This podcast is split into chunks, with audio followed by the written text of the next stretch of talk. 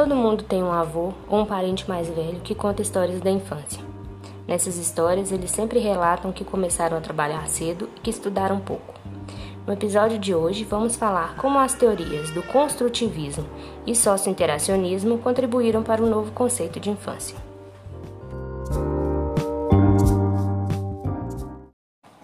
Jean Piaget, biólogo suíço, criou a teoria da epistemologia genética. Nessa teoria, ele apresenta que o conhecimento acontece de acordo com o desenvolvimento do indivíduo em quatro etapas. Para Piaget, esse conhecimento depende tanto da genética do indivíduo quanto das suas relações sociais. E esse desenvolvimento humano ocorre em quatro etapas, que são elas: o desenvolvimento sensório-motor. Nessa etapa ocorre a aquisição de coordenação motora e o descobrimento dos objetos essa fase vai do zero aos dois anos do indivíduo. Segundo, a segunda etapa é o pré-operatório. Nela, a criança já consegue nomear objetos e raciocinar intuitivamente, mas ainda não realiza operações lógicas. Ela acontece entre os 2 e 7 anos. O desenvolvimento operatório concreto. Nessa etapa, a criança aprende conceitos de números e classes, possui linguagem lógica concreta e também habilidade para solucionar problemas concretos. A mesma acontece dos 7 aos 12 anos. E a última etapa de desenvolvimento é o operatório formal. Essa fase corresponde à adolescência, e nela o indivíduo já é capaz de formular hipóteses e ter um raciocínio lógico totalmente formado. A mesma acontece dos 12 anos em diante. Baseado na, na teoria da epistemologia genética, Piaget criou então a teoria do construtivismo. Essa teoria fala sobre a origem do conhecimento do indivíduo.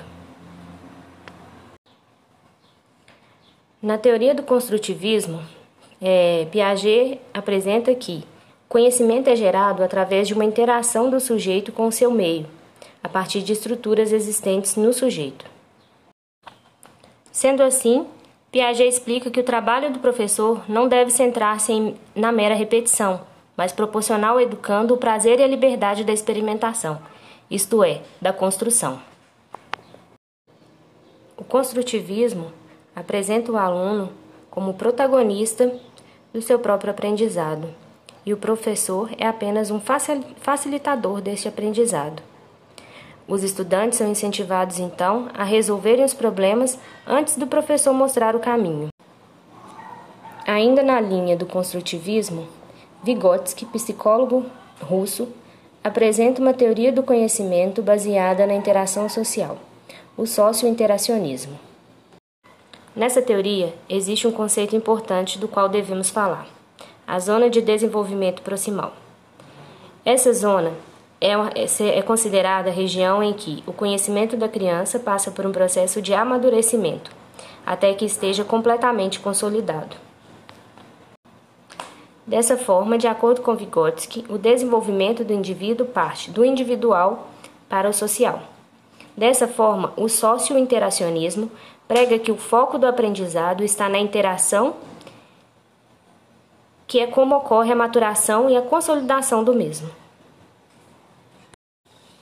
O que percebe-se é que tanto Piaget quanto Vygotsky apresentam teorias que colocam o aluno como protagonista do seu próprio conhecimento, e não apenas como um telespectador.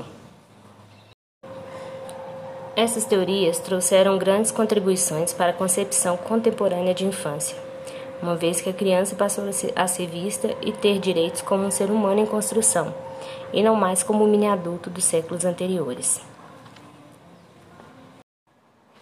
Para reforçar as contribuições dessas teorias, a especialista Beatriz Gouveia, em entrevista ao Conexão Futura, explica de que maneira o construtivismo trabalha o processo do aprendizado. É, acho que complementando o que a Ana explicou tão bem, né? Quer dizer, olhar para o sujeito como um sujeito potente, né? um sujeito inteligente, né? Isso é uma revolução epistemológica né? que o Piaget contribuiu muito. Né? Foi uma pesquisa no campo da, da genética, né? da epistemologia genética, mas que traz uma contribuição importantíssima para a educação. Por que é uma contribuição tão importante? Porque até então o sujeito aprendiz era visto como um sujeito receptor só, né? Alguém que recebia informação e que estava ali passivamente só recebendo e não ativo no processo de aprendizagem.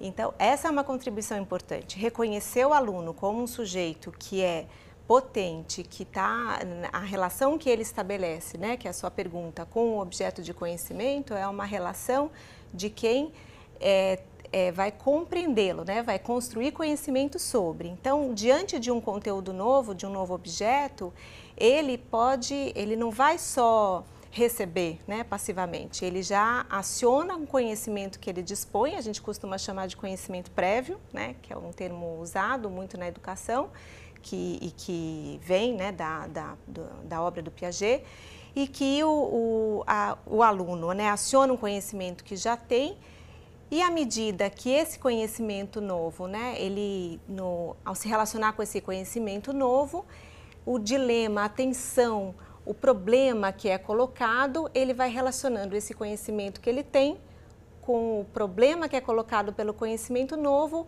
e vai conseguindo modificar gradativamente o conhecimento que ele dispõe. Ou seja, ele tem algo sempre para acionar diante de um conteúdo novo, diante de um objeto, mas na tensão, no problema que é apresentado por um novo, ele vai conseguindo modificar. Mas é só uma, uma, uma observação muito importante, que ele não vai fazer isso sozinho, ele precisa muito da mediação de alguém. A psicóloga Fabiana Vieira, em entrevista à Rádio Univale, explica o que é ser criança na atualidade, reforçando as mudanças entre a vivência dos séculos anteriores para os dias atuais.